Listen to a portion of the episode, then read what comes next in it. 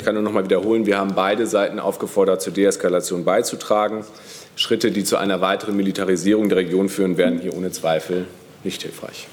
Würden nach äh, Frage, würden relevante Truppenkonzentrationen ähm, so oder so zur Kenntnis der Bundesregierung gelangen? Oder ist man da blind oder taub, weil man keine eigenen Dienste hat? Also ich glaube, die Bundesregierung ist weder blind noch taub. Richtig.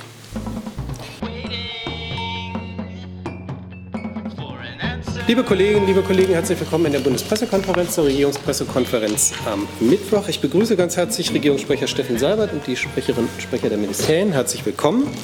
Dann begrüße ich zwölf Studenten der Freien Universität Berlin aus dem Institut für Publizistik und Kommunikationswissenschaft und sechs Mitarbeiterinnen und Mitarbeiter im Bereich der Öffentlichkeitsarbeit aus der Bundespolizeiabteilung in Deggendorf. Herzlich willkommen. Liebe Hörer, hier sind Thilo und Tyler. Jung und naiv gibt es ja nur durch eure Unterstützung. Hier gibt es keine Werbung, höchstens für uns selbst. Aber wie ihr uns unterstützen könnt oder sogar Produzenten werdet, erfahrt ihr in der Podcast-Beschreibung. Zum Beispiel per PayPal oder Überweisung. Und jetzt geht's weiter. Und dann kommen wir wie immer am Mittwoch zum Bericht aus dem Kabinett. Herr Seibert, bitte. Ja, schönen guten Tag. Das Kabinett hat sich zunächst einmal mit dem Thema der Rente aus zwei verschiedenen Aspekten befasst. Das eine ist der Rentenversicherungsbericht 2018. Sie wissen, den legen wir regelmäßig vor. Und er kommt zu dem Schluss, dass die gesetzliche Rentenversicherung derzeit finanziell gut aufgestellt ist.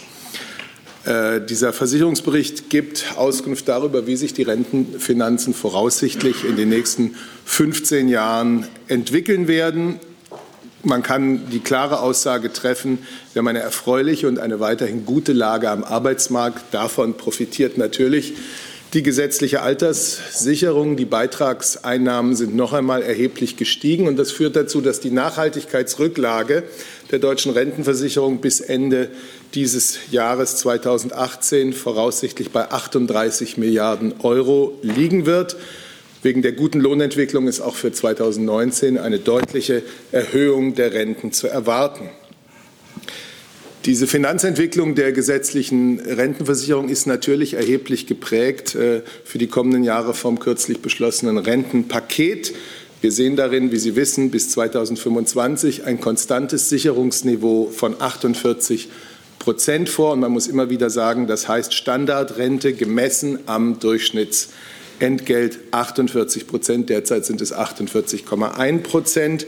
Und auch der Beitragssatz zur gesetzlichen Rentenversicherung soll unverändert bleiben nach den aktuellen Berechnungen bis einschließlich 2023 bei 18,6 Prozent. Mit dem Rentenpaket wird der Beitragssatz bis 2025 die Marke von 20 Prozent nicht überschreiten.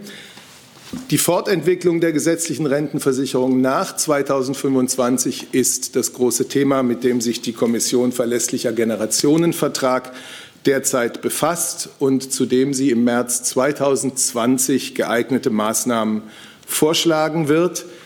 Ähm, und in diesem Oberthema Rente gehört noch, äh, dazu gehört noch das zweite Thema. Das Kabinett hat auch den dritten Bericht zur Anhebung der Regelaltersgrenze auf 67 Jahre beschlossen. Sie, Sie wissen, diese Regelaltersgrenze ist im Jahre 2007 eingeführt worden. Sie ist auch weiterhin notwendig. Sie wird stufenweise über einen langfristigen Zeitraum eingeführt bis zum Jahre 2031. Und das schafft Planungssicherheit. Das äh, überfordert weder Beschäftigte noch Unternehmen. Das erfreuliche Ergebnis ist, dass die Erwerbsbeteiligung älterer Menschen kontinuierlich ansteigt. Sie liegt derzeit in der Altersgruppe der 60 bis 64-Jährigen bei 58 Prozent. Das heißt, insgesamt 2,1 Millionen Menschen in dieser Altersgruppe sind sozialversicherungspflichtig beschäftigt. Das ist nicht nur prozentual äh, mehr als doppelt so viel wie 2007. Wenn man es äh, in Köpfen zählt sozusagen, heute haben wir 2,1 Millionen Beschäftigte zwischen 60 und 64 Jahren, sozialversicherungspflichtig. Im Jahre 2000 hatten wir eineinhalb Millionen weniger, also damals nur 600.000. Das zeigt das äh, kontinuierliche Anwachsen der Erwerbsbeteiligung älterer Menschen. Das war dieses Thema. Und dann hat die Bundesforschungsministerin noch das Rahmenprogramm Gesundheitsforschung dem Kabinett vorgelegt. Das ist das Programm, in, also in diesem Rahmen wird die Bundesregierung Gesundheitsforschung fördern an Hochschulen, an Universitätskliniken, an außeruniversitären Forschungseinrichtungen und natürlich auch in der Wirtschaft. Das Programm hat eine Laufzeit von zehn Jahren. Das Bildungsministerium stellt jährlich rund zwei Milliarden Euro für die Förderung von Gesundheitsforschung zur Verfügung. Dazu kommen noch 500 weitere Millionen Euro von anderen Ressorts für Projektförderung, Ressortforschung in diesem Bereich institutionelle Förderung. Dieses Programm tritt am 1. Januar 2019 in Kraft und wie gesagt für zehn Jahre. Der übergeordnete Leitgedanke ist, dass der Mensch noch stärker in den Mittelpunkt der Forschung gestellt werden soll. Es geht im Wesentlichen um zwei Punkte. Einmal die Überführung wissenschaftlicher Ergebnisse der medizinischen Forschung in die Praxis. Das wollen wir intensivieren. Das soll schneller den Patienten zur Verfügung gestellt werden oder ihnen zugutekommen, sollte ich sagen. Und das zweite große Thema ist, dass der digitale Wandel auch im Gesundheitssystem noch stärker in den Mittelpunkt gerückt werden soll. Die drei Handlungsfelder beschreiben also die Schwerpunkte der künftigen Gesundheitsforschungspolitik der Bundesregierung, Krankheiten vorbeugen und heilen, den medizinischen Fortschritt vorantreiben und den Forschungsstandort stärken. So viel dazu. Dann kommen wir zu Fragen zur Rente. Keine Fragen. Dann zu dem letzten. Doch, Herr Jessen. Ähm, Herr Seibert, bei dem Anstieg, den Sie berichtet haben, von 0,6 auf 2,1 äh, Millionen sozialpflichtigen Arbeitsstellen, haben Sie auch einen Überblick ähm, über die, sagen wir, Bandbreite oder einen Mittelwert der Einkommen, die ähm, in diesen Arbeitsstellen erreicht werden? Weil ist ja nicht ganz das unwichtig. Das sind Zahlen, die mir nicht vorliegen. Mhm. Hat das Arbeitsministerium äh, Zahlen dazu? Weil Sie sind ja für die Relevanz der Beitragszahlungen nicht ganz ohne Bedeutung. Also ich habe den Bericht jetzt in Gänze hier nicht liegen, aber es gibt Tabellen im Bericht, die auch zum Einkommen Auskunft geben. Insofern kann ich Sie nur darauf äh, verweisen. Die Berichte stehen online, da können Sie jegliche Daten abrufen, äh, die auch das Einkommen betreffen. Vielen Dank zu finden unter dem offiziellen Namen Dritter Bericht zur Anhebung der Regelaltersgrenze auf 67 Jahre. Herzlichen Dank, Frau Marschall. Vielleicht einfach noch mal die Frage, Frau Schneider. Die Rentenkommission legt ja ähm, Vorschläge vor, noch in dieser Legislaturperiode. Ähm, sollen die denn noch in dieser Legislaturperiode dann auch in Gesetzentwürfe fließen? Oder wie sieht das Ihr Ministerium? Der Minister hat sich dazu ja schon mehrmals geäußert und darauf hingewiesen, dass ähm, es genau deshalb gedacht ist, dass die ähm, Rentenkommission zu einem Zeitpunkt ihre Vorschläge machen soll, damit gegebenenfalls eben auch noch Umsetzungsmöglichkeiten bestehen. Da muss man aber einfach mal äh, fairerweise sagen, muss man den Bericht abwarten ne, und die Vorschläge. Also dem kann man natürlich nicht vorgreifen.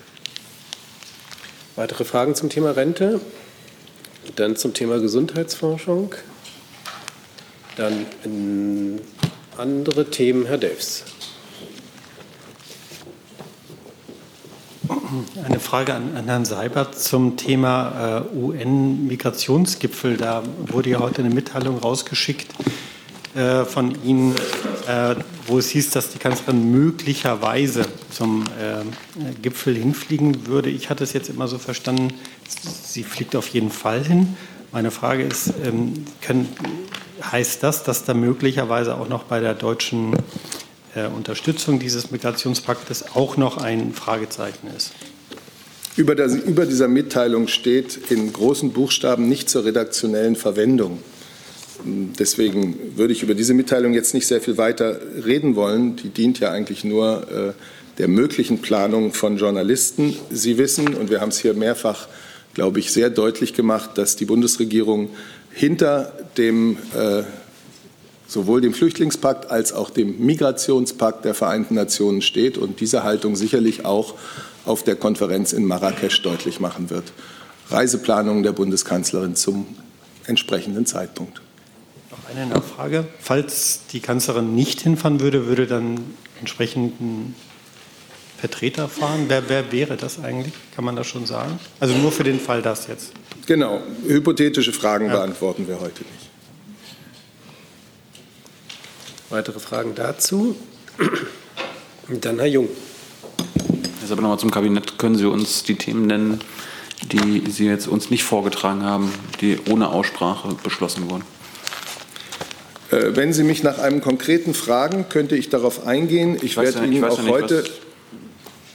Ich werde Ihnen auch heute nicht die gesamte Liste der ohne Ausfrage, Aussprache beschlossenen Themen vortragen, weil das definitiv die Mittwochsregierungspressekonferenz sprengt und die Bundesregierung sich darüber noch erst mal klar werden muss, wie wir mit solch einer Anfrage, die es in, weiß ich nicht, 30 Jahren nicht gegeben hat, umgehen wollen.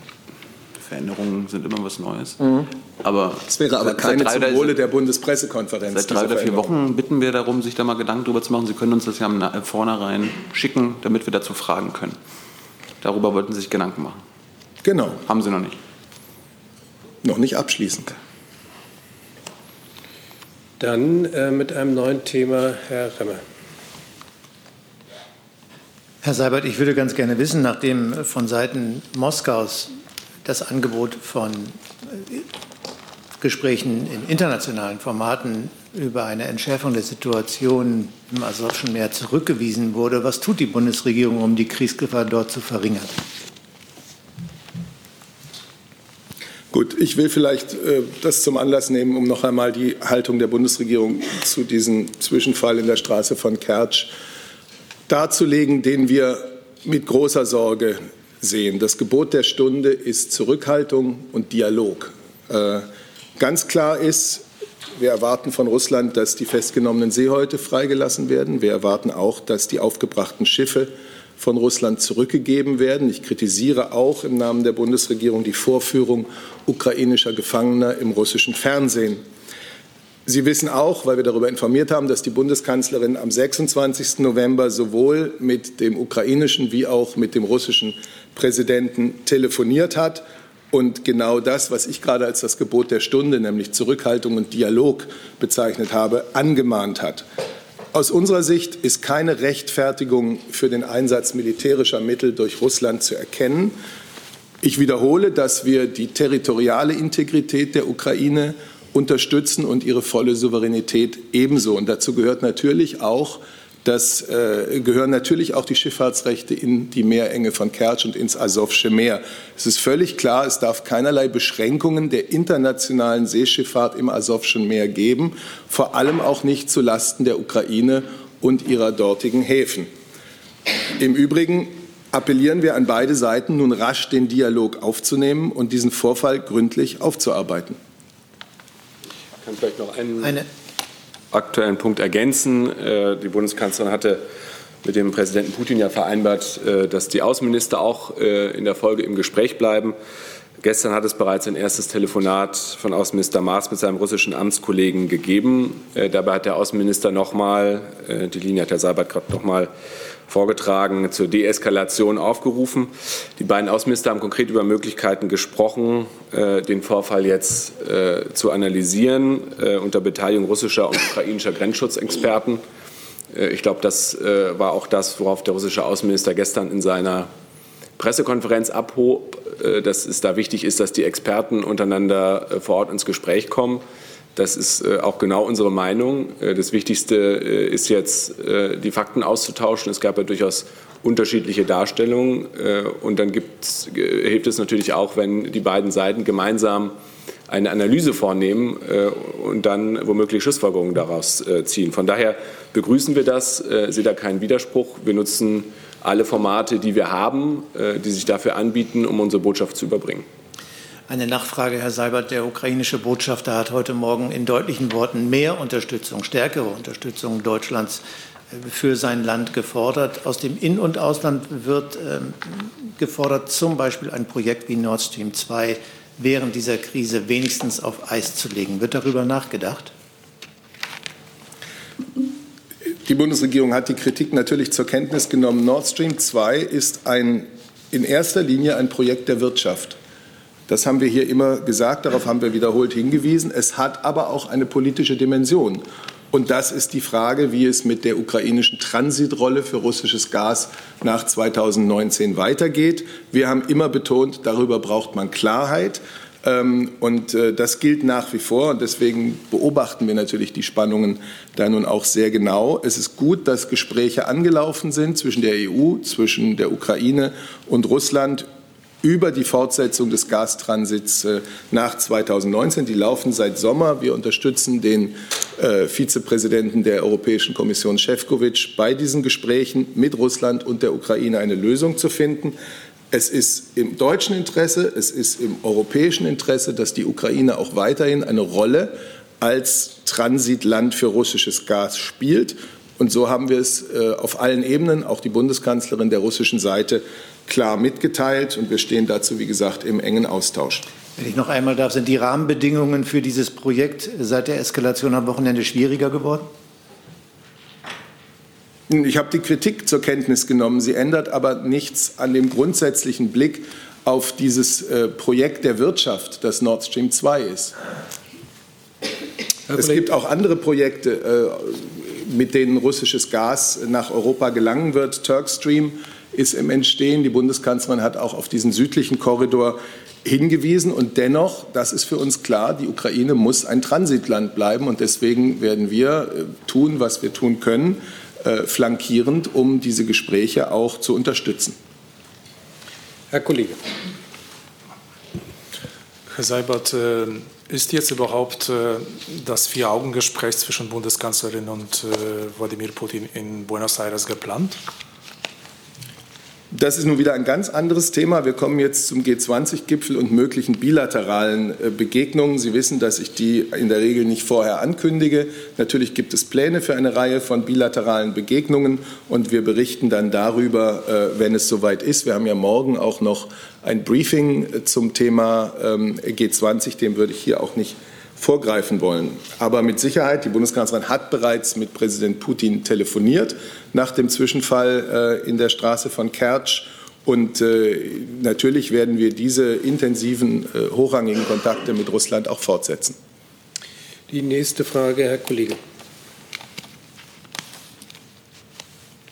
Ja. Also, hat sich erledigt, Entschuldigung. Hat sich erledigt. Dann zu diesem Thema hatte ich auf meiner Liste noch Herrn Delfst genommen. Also aber äh, grundsätzlich nochmal die Frage, ist denn aus Sicht der Bundesregierung eigentlich schon die Schuldfrage bei diesem Vorfall geklärt? Oder ist das nach wie vor für die Bundesregierung offen, wer hauptsächlich dafür ähm, äh, schuldig zu machen wäre? Also ich habe nur gehört, gestern die Bundeskanzlerin hat ja im Grunde genommen auch nochmal gesagt, es gäbe sehr verschiedene Darstellungen und sie wolle sich jetzt erstmal die äh, Hör, äh, Funk, äh, sagt man, Funk Protokolle äh, anhören, um, um sich dann ein abschließendes Bild zu bilden. Das heißt, ist, wird, das, wird sie das erst machen und dann zu einer eindeutigen Einschätzung kommen oder ist das jetzt schon klar?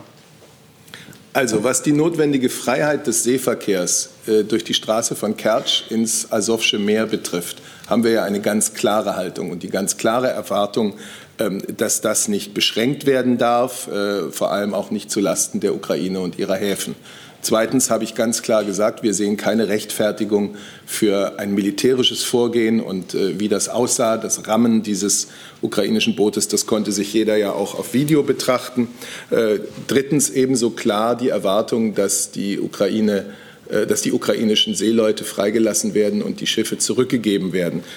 Zu dem anderen möchte der Kollege des Auswärtigen Amtes mögen. Ja, ähm, kann ich vielleicht ein bisschen was ergänzen. Ähm, in der Tat, ich hatte es gerade schon angedeutet in meinem ersten Statement, es liegen unterschiedliche Versionen der Geschehnisse vor. Ähm, wir haben da ähm, letztlich nicht alle Informationen, die man benötigen würde, um eine präzise rechtliche Einordnung vorzunehmen. Daher würde ich ähm, gerne nur grundsätzlich ausführen. Herr Seibert hat es gerade schon gesagt. Äh, wir sehen auf Basis der bislang bekannt gewordenen Fakten für den Einsatz militärischer Gewalt keine Rechtfertigung.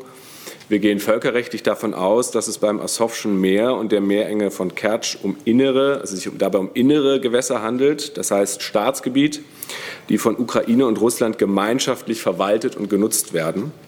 Die Nutzung zwischen beiden Anrainerstaaten ist geregelt in einem Abkommen, äh, dem russischen-ukrainischen Kooperationsvertrag vom 24.12.2003.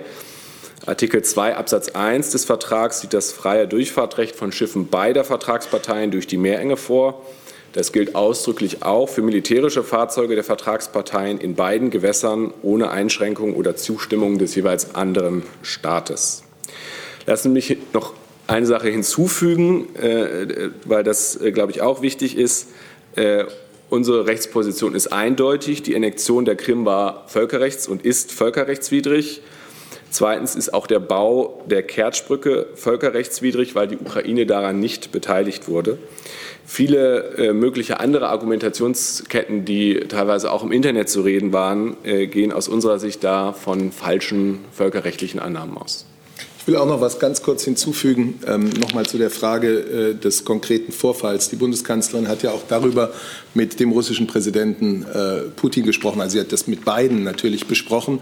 Und äh, da unsere Haltung ist, dass es sinnvoll wäre, dass im Dialog zwischen äh, Russland und der Ukraine konkret aufzuarbeiten, was da geschehen ist, äh, ist im Gespräch mit Präsident Putin eben auch die Idee, die Option erörtert worden, äh, den Vorfall unter Beteiligung russischer und ukrainischer Grenzschutzexperten äh, zu erörtern und auch aufzuklären.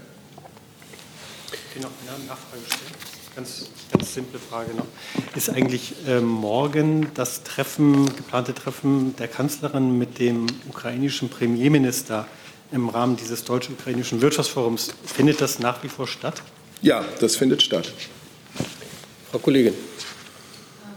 Meine Frage ist zu äh, möglichen zusätzlichen Sanktionen, die die Ukraine fordert. Nach der Information der Bildzeit, äh, der Zeitung Die Welt, äh, hat äh, sich Deutschland gestern in Brüssel dagegen ausgesprochen. Wie ist die äh, Position?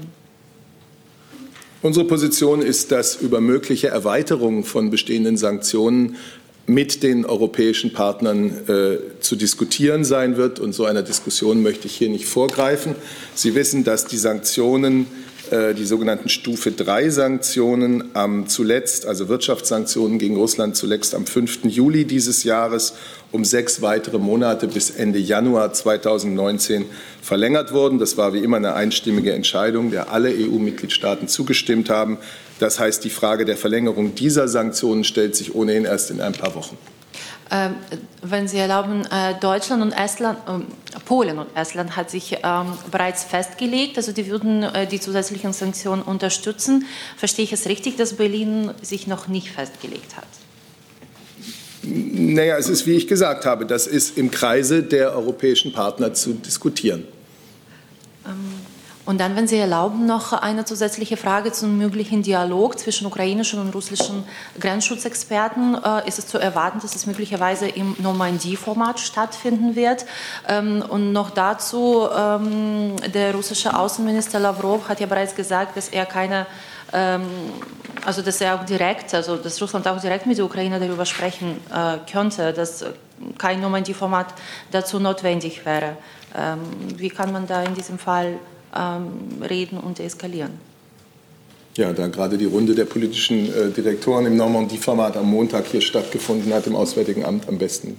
Ja, also ich hatte es äh, in meiner ersten Antwort schon versucht darzulegen, äh, dass ich da nicht notwendigerweise einen Widerspruch sehe. Aus unserer Sicht geht es darum, dass die Parteien jetzt in den Dialog kommen, äh, sei es durch einen Austausch von Grenzschutzexperten, sei es bei Formaten, die bestehen, wie äh, das Normandie-Format. Äh, das Normandie-Format hat jetzt nicht zum Zweck, da sozusagen jede Streitigkeit auf dieser Ebene zu regeln. Aber wenn beide Parteien Sinn sehen, dieses Format dafür zu nutzen, weil es hilft, dann, das hat der Außenminister zum Ausdruck gebracht, dann sind wir dazu bereit. Aber das ist jetzt nicht so, dass wir äh, meinen, diese Frage gehöre in dieses Gremium und versuchen es da gegen Widerstand der Parteien zu holen, sondern im Gegenteil, wir wollen nützlich sein und wenn dann ein bestehendes Format dazu beitragen kann, sind wir bereit. Weitere Fragen zu diesem Komplex, Herr Jessen? Herr Sauert, können Sie uns äh, eine generelle Reaktion von Herrn Putin auf die von Frau Merkel, von der Bundeskanzlerin äh, vorgeschlagene Linie äh, Zurückhaltung und Dialog nennen. Sie haben ja angeführt, dass die Expertengespräche unter Einbeziehung der russischen und der ukrainischen Experten wohl mit diesen Gesprächen im Zusammenhang stehen. Gab es aber eine generelle Reaktion von Putin, äh, Putins darauf? Und eine zweite Frage. Der ukrainische Botschafter in Deutschland äh, hat die Bitte geäußert, dass deutsche Kriegsschiffe in die Region entsendet werden zur und sei es symbolischen Unterstützung äh, der Ukraine. Wird ein solcher Vorschlag seitens der Bundesregierung in Erwägung gezogen? Also zu Ihrer ersten Frage. Der Sprecher des russischen Präsidenten ist Herr Peskov. Ich müsste Sie dann bitten, sich für russische äh, Haltungen an ihn zu wenden. Ich habe Ihnen hier die Haltung der Bundesregierung ähm, versucht zu erklären. Und da unsere Haltung, äh, wie ich es versucht habe zu sagen, auf Deeskalation und Dialog und Zurückhaltung beider Seiten zielt, äh, kann ich Ihnen auch sagen, dass ein Einsatz der deutschen Marine vor der Küste der Krim äh, derzeit nicht geplant ist. Die Frage nach der Reaktion pardon, seitens Herrn Putins kann ich natürlich auch so vorstellen, hat, äh, stellen, hat die Bundeskanzlerin den Eindruck gehabt, dass ihre Anregung bei Herrn Putin auf offene Ohren gestoßen ist. Das kann ich ja schlecht Herrn Peskov fragen. Das stimmt. Da würde er wiederum auf mich verweisen. Eben. Ähm, und so geht es dann immer hin und her. Ich bleibe dabei, äh, was wir zu dem natürlich auch vertraulichen Gespräch der Bundeskanzlerin mit Präsident Putin an die Presse gegeben haben. Und da haben wir an die Presse gegeben, dass diese Option, also eine Aufklärung des konkreten Vorfalls unter Hinzuziehung von Grenzschutzexperten beider Seiten, ähm, erörtert wurden. Und dass man vereinbart hat, hierzu in engem Kontakt zu bleiben. Weitere Fragen zu diesem Thema? Herr Kollege nochmal. Herr Seibert, ich komme noch äh, zurück zum Thema neue Sanktionen. Verstehe ich das richtig, dass die Bundesregierung hat noch keine Position in diesem Thema? Wir haben Sanktionen, die sind bis zum 31. Januar verlängert worden.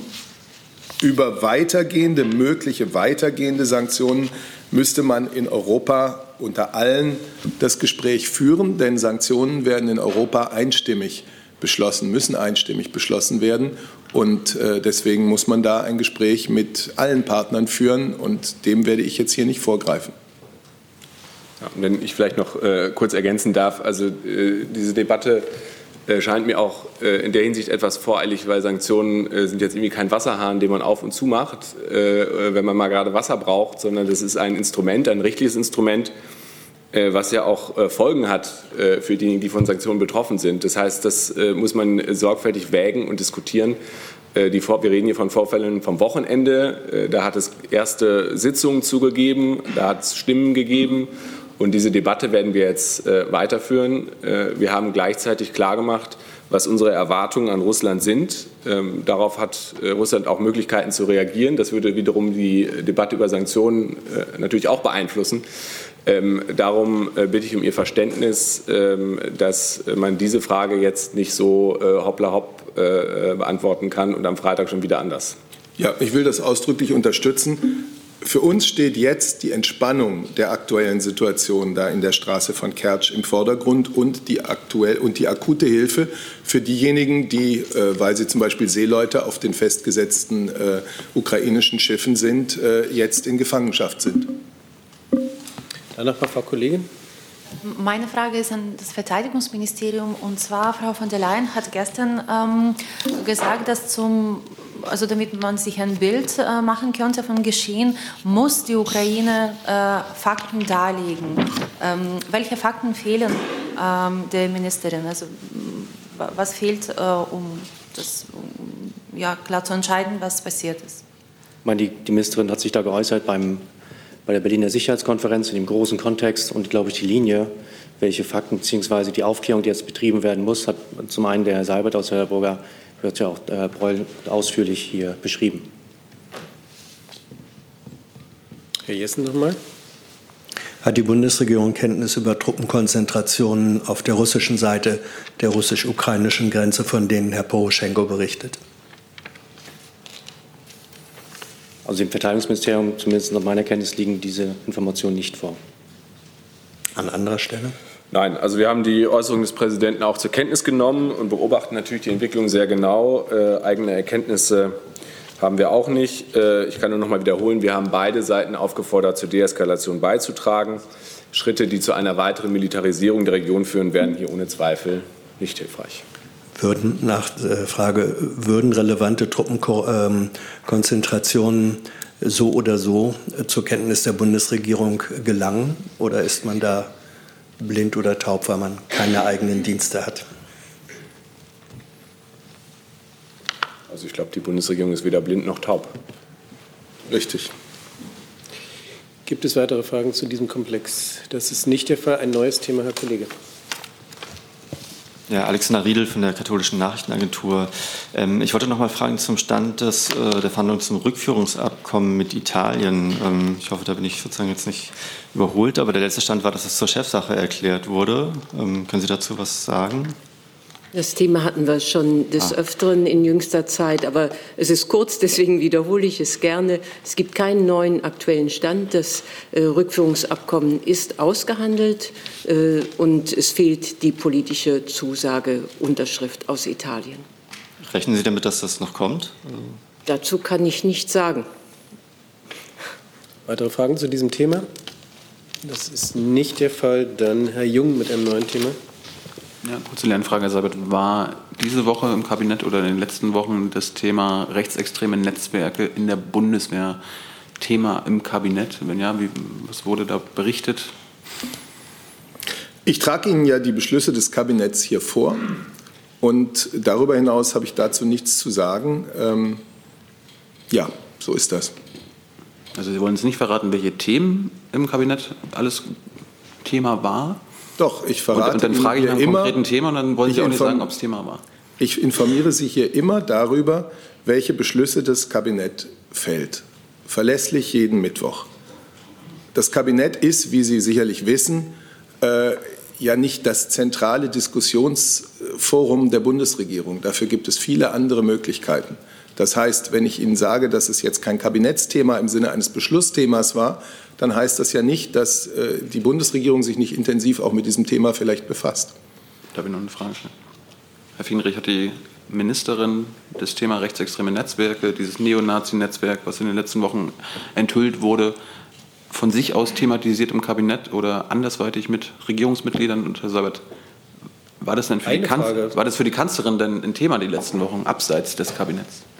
Herr Jung, da haben wir ja schon auch in den letzten Wochen äh, vielleicht noch mal nachzulesen in den Protokollen am 9. und auch am 12. November Stellung zugenommen. Und zudem hat auch der äh, Chef vom MAD am 16. November eine öffentliche Diskussion im Bundestag dazu gehalten, hat eine klare Antwort gegeben dazu, hat die entsprechenden Handlungsstränge aufgezeigt. Und dem habe ich von meiner Stelle hier nichts hinzuzufügen. Das habe ich nicht gefragt. Aber die habe ich die Antwort gegeben. Dann das Bundesverteidigungsministerium hat über dieses Thema berichtet, weil es sich mit diesem Thema befasst.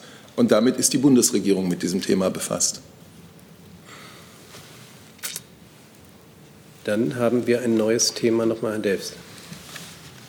Eine Frage an, an Herrn Seibert, möglicherweise auch an Herrn Breul. Geht jetzt um einen ganz anderen Konflikt, der so ein bisschen aus dem Blickfeld geraten ist. Und zwar ähm, hört man, dass die Spannung zwischen Kosovo und Serbien wohl in letzter Zeit wieder äh, äh, gewachsen sind. Unter anderem hat Kosovo gerade äh, einen Einfuhrzoll auf serbische Waren über 100 Prozent äh, erhöht, um 100 Prozent erhöht. Entschuldigung. Ähm, meine Frage wäre, wie beeinflusst das eigentlich nach Meinung der Bundesregierung die Aussicht der beiden Staaten äh, auf einen EU-Beitritt? Also tatsächlich sehen wir mit Bedauern, dass sich in letzter Zeit das Verhältnis zwischen Serbien und Kosovo wieder verschlechtert hat. Wenn man jetzt mal die Ereignisse der letzten Woche nimmt, man muss sich erst einmal daran erinnern, die umfassende Normalisierung des Verhältnisses oder der Beziehungen zwischen Serbien und Kosovo, das ist ein zentraler Teil der Beitrittsverhandlungen zwischen der EU und Serbien. Und wir hätten uns schon gewünscht, dass Serbien im Geiste der Normalisierung seiner Beziehungen zu Kosovo beispielsweise Kosovo den Beitritt zu Interpol ermöglicht hätte. Und das andere, was letzte Woche passiert ist, wofür wir gar kein Verständnis haben, das ist eben, Sie haben es angesprochen, äh, dass Kosovo äh, auf serbische Importe einen 100-Prozent-Zoll verhängt hat. Damit lässt es die Prinzipien der Freihandelsorganisation CEFTA, der es selber vorsteht zurzeit, außer Acht.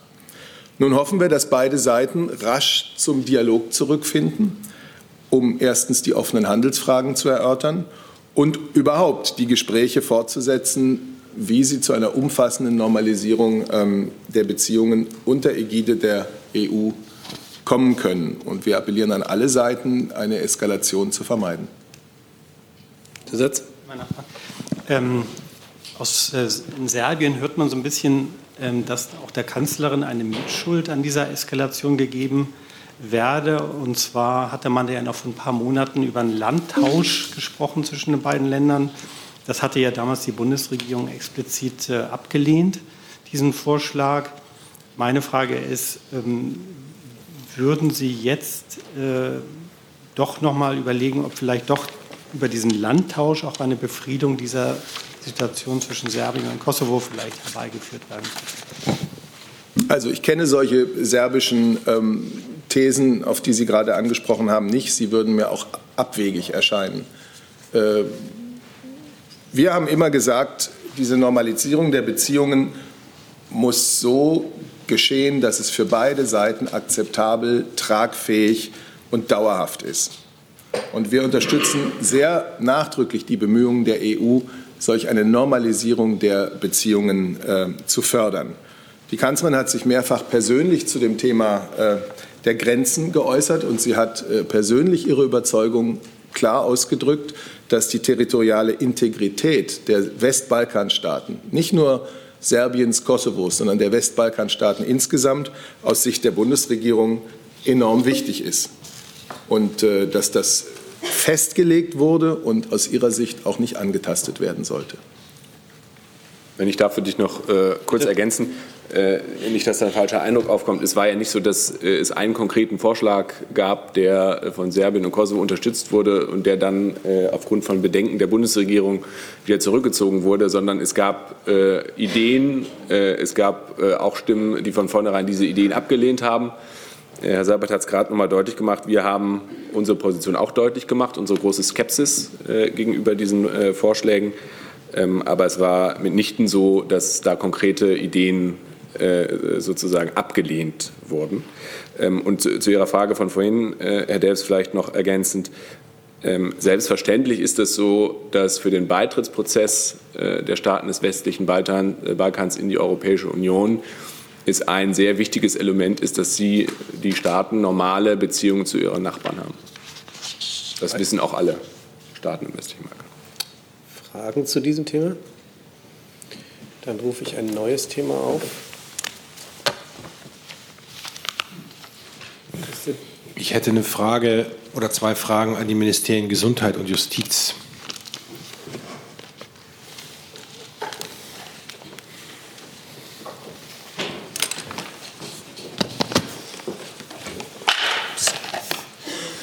Und zwar hat ja der GKV-Spitzenverband jetzt seinen Bericht fertiggestellt zum Thema Fehlverhalten im Gesundheitswesen. Und da steht ja drin, dass sowohl die Zahl der ähm, Hinweise in den Jahren 2016 und 2017, also Hinweise auf oder Verdachtsmeldungen auf Fehlverhalten im Gesundheitswesen deutlich gestiegen ist und auch ähm, die Zahl der Gelder, die man sich zurückgeholt hat, deutlich gestiegen ist. Und vor allen Dingen der Pflegebereich wird da ja immer noch als, als großer Problembereich skizziert. Da würde mich interessieren, wie das BMG diesen Befund und diesen Bericht bewertet und an das Justizministerium. Ähm, da gibt es eine Forderung, die geht so in Richtung, ähm, man bräuchte einen besseren ähm, Schutz, gesetzlichen Schutz für Whistleblower. Da hat ja Frau Bahle sich auch gestern zu geäußert, da wüsste ich gerne, wie da der aktuelle Stand ist, beziehungsweise ob da von Seiten der Bundesregierung noch was geplant ist. Also die Bewertung des Berichts müsste ich nachreichen.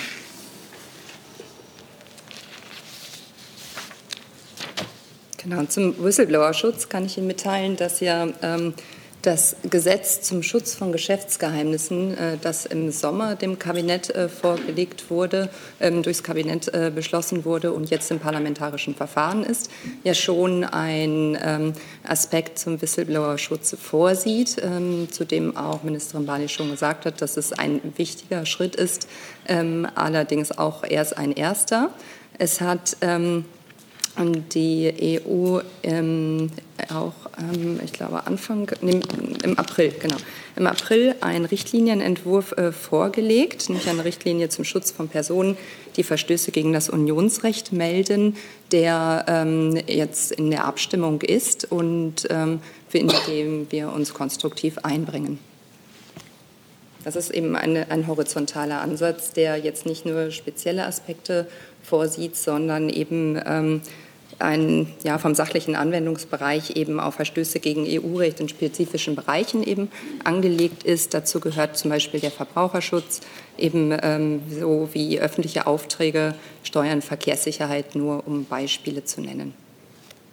Da ist man aber noch in den Verhandlungen. Weitere Fragen zu diesem Thema? Das ist nicht der Fall. Dann, Herr Kollege. Ich? Ja. Äh, Tufik Nia, Al Jazeera. Äh, Frage an Herrn Breul. Ihr Abteilungsleiter für den Mittleren Osten war gestern bei einer Konferenz der Körperstiftung zum Thema Nahen Osten.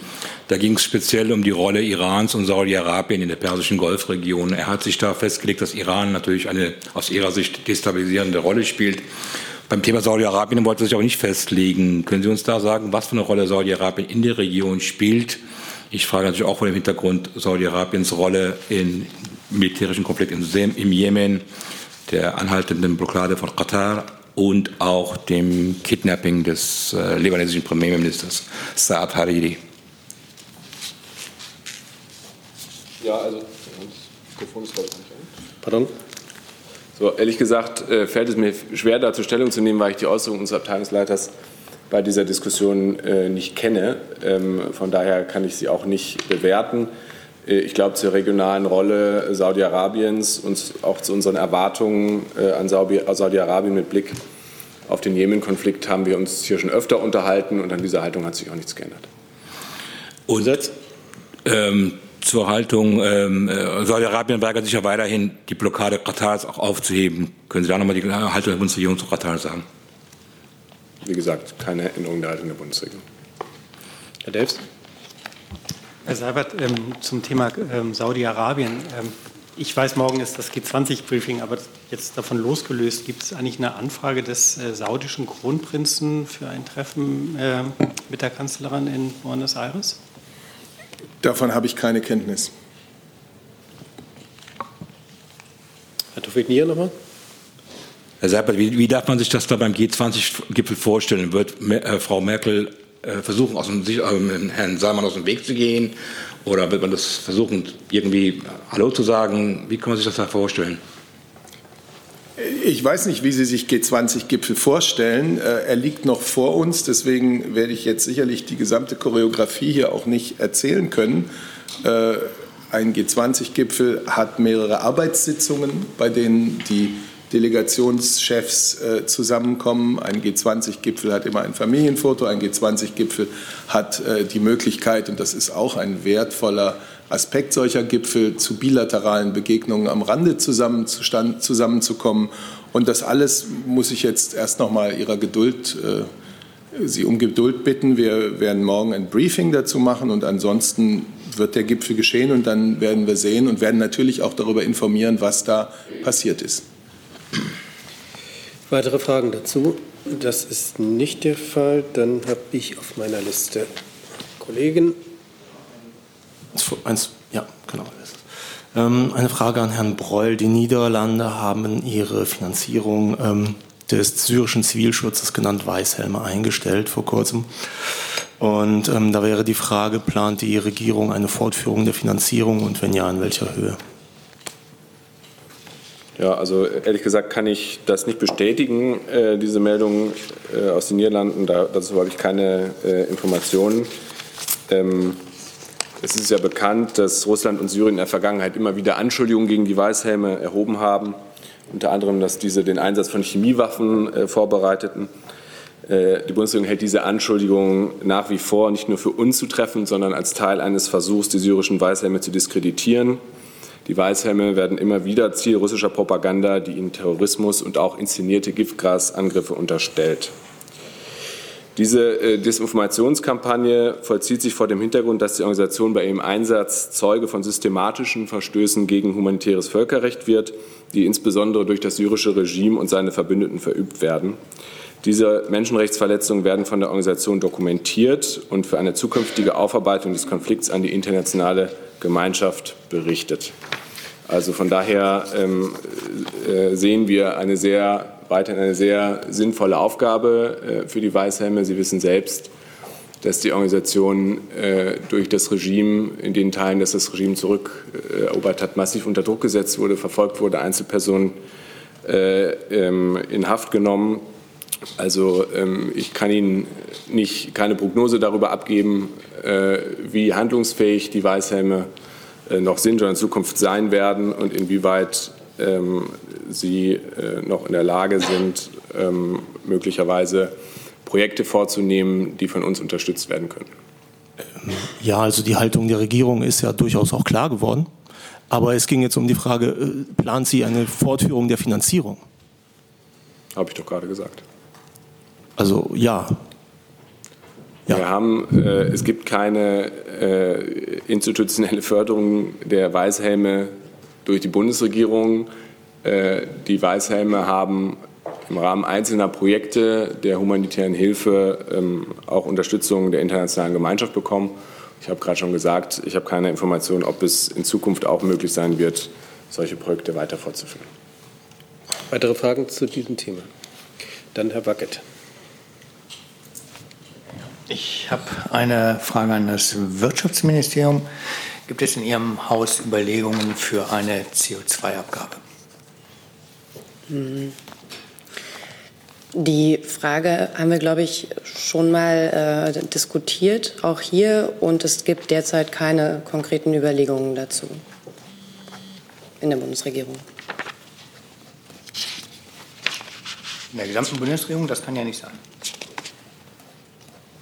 Äh, denn da würde ich dann als Umweltministerium mal fragen, äh, haben Sie Ihre Überlegungen aufgegeben dazu? Die Bundesumweltministerin hat sich ja zu einer möglichen CO2-Bepreisung vor einigen Wochen geäußert. Sie hat dazu einen Diskussionsprozess angefangen und den führt sie weiter fort. Ja, das würde ich ja schon als Überlegung einschätzen. Aber okay. Noch ein Zusatz? Weitere Fragen zu diesem Thema? Dann Herr Jung. Auch ans BMU zum Thema Wölfe. Die Landwirtschaftsminister der Bundesländer wollen das Naturschutzgesetz ändern, damit Wölfe wieder gejagt und getötet werden können. Ist das denn, stößt das bei Ihnen auf offene Ohren? Beim Thema Wolf ähm, gibt es ja einen aktuellen Beschluss der Umweltministerkonferenz, dem, dem das Bundesumweltministerium auch angehört. Und ähm, die Umweltminister, die für das Bundesnaturschutzrecht und das Landesnaturschutzrecht zuständig sind, ähm, haben sich darauf geeinigt, dass sie gemeinsam Regeln erarbeiten werden, wie ähm, die, in welcher Art und Weise oder in welchen Situationen ein Wolf erlegt werden kann. Es ist auch heute schon möglich, dass ein Wolf erlegt werden kann. Das geht manchmal Diskussionen unter. Dafür gibt es spezielle Situationen, die beschrieben sind. Es sind ja auch schon, sind ja auch schon Wölfe erlegt worden. Ähm, und ähm, der aktuelle Stand ist eben, dass dafür ein ähm, zwischen Bund und Ländern abgestimmtes Verfahren festgelegt wird. Wann so eine Wolfsentnahme, wie es jetzt etwas technisch bürokratisch heißt, also wenn also die Situation eintritt, dass ein Wolf erlegt werden muss, äh, eintritt. Aber wie ist denn die Position des Umweltministeriums bzw. der Umweltministerin? Hier geht es ja um ein Tier, das unter strengem Naturschutz steht. Also soll das, Ganz weniger, genauso. soll das weniger streng sein? Weil das Ziel der Landwirtschaftsminister, die ja meistens auch Umweltminister sind in den Bundesländern, ist ja, dass leichter abgeknallt werden kann. Also die Bundesumweltministerin verweist stets darauf, dass der Wolf unter eben sehr strengem Schutz steht. Das steht auch nicht in Abrede. Äh, gleichwohl erkennen wir an, dass es Situationen gibt in bestimmten Regionen Deutschlands, ähm, wo sich Wölfe in einer Weise vielleicht etwas ähm, abartig verhalten oder eine besondere auch mal Bedrohung darstellen können. Solche Situationen hat es ja gegeben. Und dann kann es in bestimmten Fällen auch da zu, möglich sein, einen Wolf ähm, zu erlegen. Das ist auch heute schon in Spezialsituationen möglich. Ich verstehe trotzdem nicht die Position der Ministerin. ich habe Ihnen ja gerade gesagt, dass der Wolf eine sehr schützenswerte Art ist und wir dafür sorgen werden, dass äh, das auch so bleibt. Ähm, trotzdem kann es auch eine Situation geben, eine Sondersituation geben, in der eben ein Wolf ähm, erlegt werden darf. Das sind sehr streng definierte Situationen, Vorfälle. Die Definition wollen Sie jetzt ändern? Pardon, nicht? pardon, ja, keine Dialoge. Ich kann doch noch mal wiederholen, dass wir dass die Länderumweltminister und der Bund sich darauf geeinigt haben, über diese Regeln noch einmal zu sprechen und sie noch einmal ähm, im gemeinsamen, in einer Art gemeinsamen ähm, Übereinkommen, einer gemeinsamen ja, Festlegung ähm, spezifizieren. Das wird im nächsten Jahr der Fall sein. Hey Leute, Jung und Naiv gibt es ja nur durch eure Unterstützung. Ihr könnt uns per PayPal unterstützen oder per Banküberweisung, wie ihr wollt. Ab 20 Euro werdet ihr Produzenten im Abspann einer jeden Folge und einer jeden Regierungspressekonferenz. Danke vorab. Weitere Fragen zum Problemwolf? Das ist nicht der Fall. Dann ähm, habe ich auf meiner Liste nur noch Herrn Jessen. Frage ans Auswärtige Amt. Äh, wir hatten am vergangenen Freitag äh, gefragt, ob im nächsten Jahr äh, die ähm, israelischen Veteranenorganisationen wie zum Beispiel Breaking the Silence gefördert werden sollen, wie das in vergangenen Jahren schon mal war. Das konnte am Freitag nicht beantwortet werden, weil der Haushalt so frisch war. Können Sie uns das jetzt nachliefern? Besteht die Absicht? Äh, nein, Herr Hessen, das kann ich leider noch nicht. Äh, wenn man sozusagen die zwölf Monate, in denen ein Haushalt äh, sozusagen gilt und umgesetzt wird, zum Maßstab nimmt, ist er ja immer noch sehr frisch. Und wir wissen jetzt, wie viele Mittel vom Bundestag dem Auswärtigen Amt zur Verfügung gestellt würden. Jetzt geht es daran, zu planen und Projekte in Augenschein zu nehmen und darüber zu entscheiden. Da sind wir heute leider nicht so weit, dass ich Ihnen Auskunft geben kann. Wie sieht der Zeitrahmen aus, in dem Sie uns dann darüber äh, berichten können? Es würde sich ja um die Wiederaufnahme sozusagen einer Förderung äh, handeln, die es in vergangenen Jahren schon mal gab. Also es gibt Referenzmodelle sozusagen. Ja, kann ich Ihnen im Einzelfall keine Auskunft zu geben, müsste ich gegebenenfalls noch mal äh, im Fachreferat nachfragen äh, und Ihnen dann einen Zeitplan schicken. Das wäre nett. Dankeschön. Die letzte neue Frage, Herr Jung. Ja, ganz kurz, Herr Seibert, hat sich die Bundesregierung schon auf die unmittelbar Beteiligten am Krieg im Jemen geeinigt? Eine neue Frage kann man es nicht wirklich nennen. Ähm, wir haben dazu keinen neuen Stand. Wann können wir damit rechnen? Ich denke, wir haben hier bereits ausführlich über den Jemenkrieg in allen Aspekten gesprochen. Deswegen kann ich Ihnen da nichts in Aussicht stellen. Wenn wir das dieses Jahr noch erfahren, wer für die Bundesregierung die unmittelbar Beteiligten am Jemenkrieg sind, wir haben darüber hier ausführlich bereits gesprochen. Neues habe ich nicht. Ich bedanke mich ganz herzlich für die Aufmerksamkeit und schließe die Bundespressekonferenz.